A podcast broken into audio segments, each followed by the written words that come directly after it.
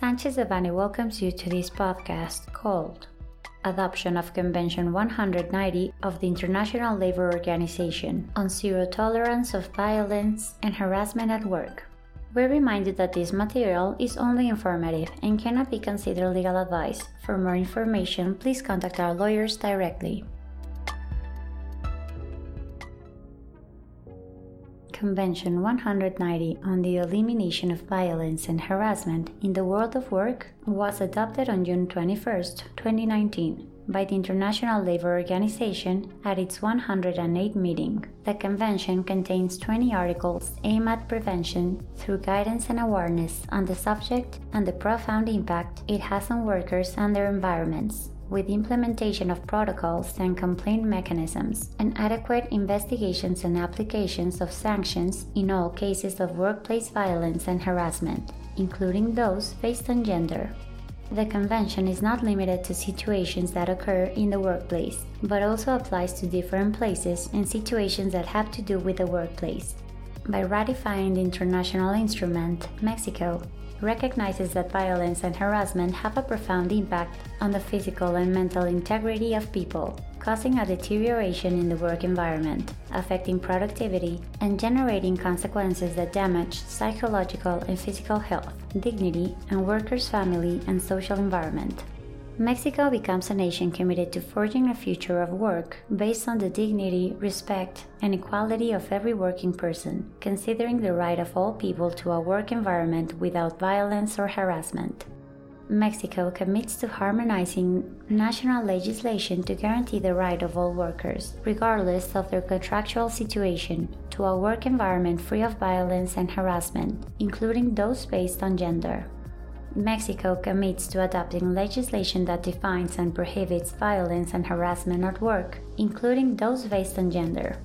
Mexico commits to adopting policies that guarantee the right to equality and non discrimination in employment for all workers, including persons belonging to one or more vulnerable groups disproportionately affected. Mexico must guarantee the implementation of protocols for the prevention and care of cases of violence and harassment at work through tools that promote guidance and awareness of the impact on people who experience violence and harassment at work.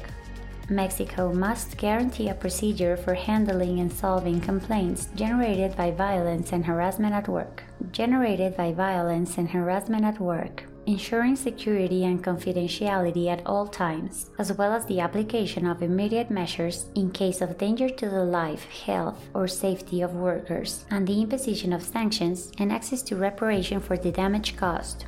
Mexico must promote, respect, and comply with these fundamental principles and rights at work. Freedom of association, elimination of all forms of forced labor, abolition of child labor, elimination of discrimination in terms of employment and occupation, promotion of dignified and safe work. The foregoing will enter into force on July 6, 2023, in accordance with the decree published in the Official Gazette of the Federation on June 19, 2023. This content was prepared by Alfredo Kupfer Dominguez, Fermín Lecumbe Ricano, and Gabriel Alfonso Alvarez, members of the Labor, Social Security, and Immigration Practice Group. For any questions or comments on this material, please contact us directly or visit our website, sanchezdevanny.com. Unless otherwise specified, users of this podcast may save and use the information contained here only for educational, personal, and non commercial purposes. Therefore, its reproduction for any other medium is prohibited, including but not limited to copying, retransmitting, or editing without prior permission of Sanchez Devanny Eseverri,